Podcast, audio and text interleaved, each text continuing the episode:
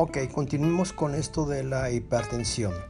Algo muy importante que anotar es que casi que en el 99.9% de los padecimientos que sufre la humanidad hay factores de tipo emocional que si no se resuelven pues simplemente el problema va a ser para el resto de la vida y lógicamente que el uso de tratamientos por muy naturistas que sean o de cualquier tipo pues no va a permitir que se recupere la persona entonces algo muy importante es empezar a manejar la parte emocional. Y en el caso de la hipertensión sabemos que ocurre por un exceso o una hiperactividad del elemento agua que tiene que ver con los miedos. Los miedos paralizan, los miedos simplemente bloquean el funcionamiento renal, como que lo estresan, ¿ok? Y si esto se une a que la persona desarrolla luego por esos miedos ira, rabia, que puede ser contenida, que puede ser explosiva y con el tiempo se lleva un debilitamiento donde se origina una gran tristeza y se afecta lógicamente la circulación porque por las arterias, las venas no solamente corre la sangre sino que corre la alegría también. Entonces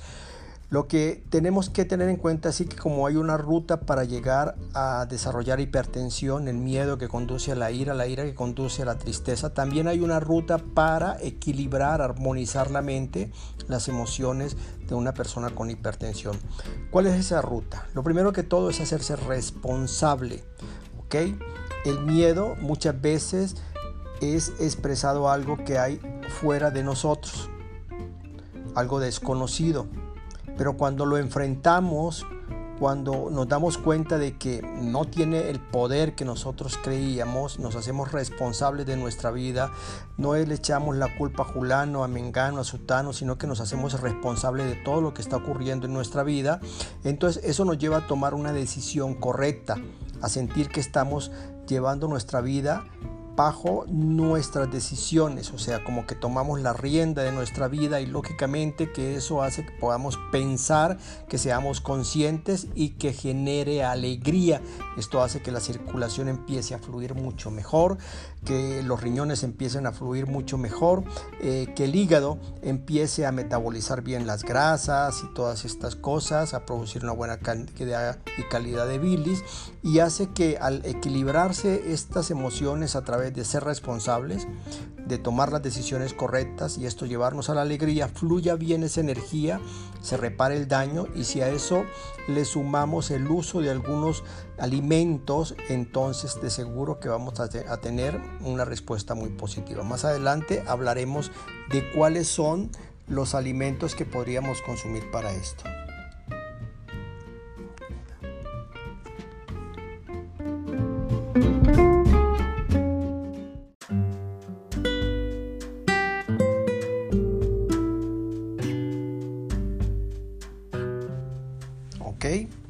Ahora continuemos con una parte no menos importante que tiene que ver mucho con la parte biológica del cuerpo, con lo que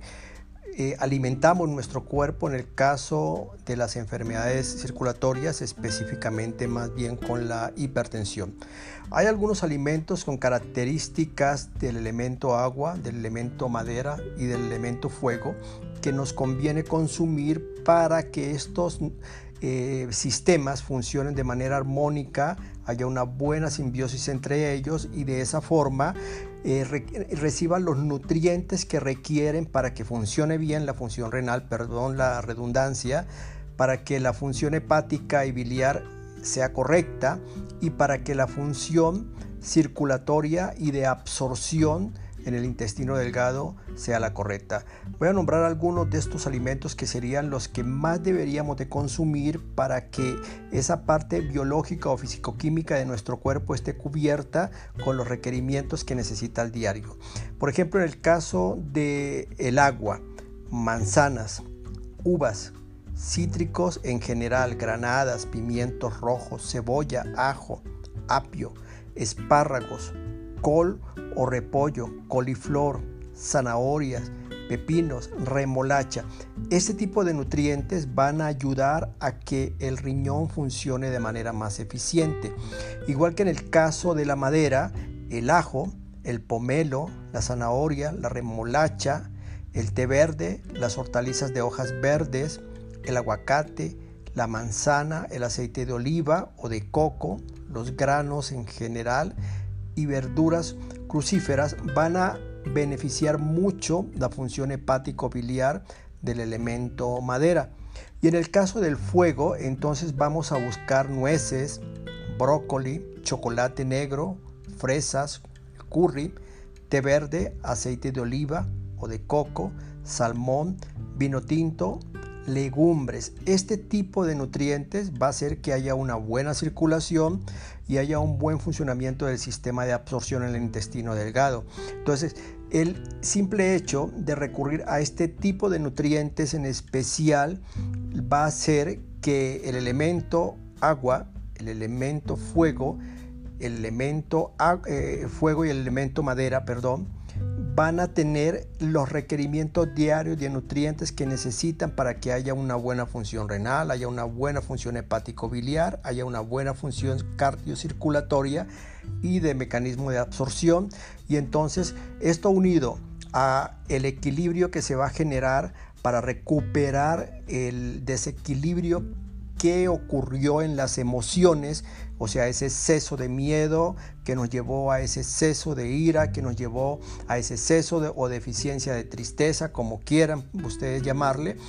va a ser unido a la razón que tú vas a tener para recuperar tu salud, a creer que puedes recuperarte, porque muchas veces eh, mucha gente dice, no, la hipertensión es incurable, yo tengo que aprender a vivir con esto y entonces como que eh, ya te condenaste tú solito a eso. No, Definitivamente el cuerpo tiene la capacidad de autorrepararse, pero si tú tienes en cuenta que eres cuerpo y mente,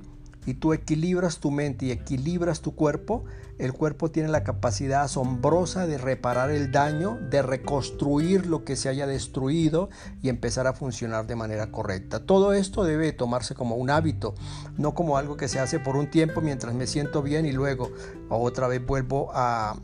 vamos a decir, a los malos hábitos. No, esto hay que tomarlo como un hábito porque al final, ¿de qué sirve vivir mucho tiempo, pero si vamos a vivir mal? Lo importante es vivir mucho tiempo, pero con calidad de vida, ¿ok? Entonces, vamos a seguir con esto poco a poco.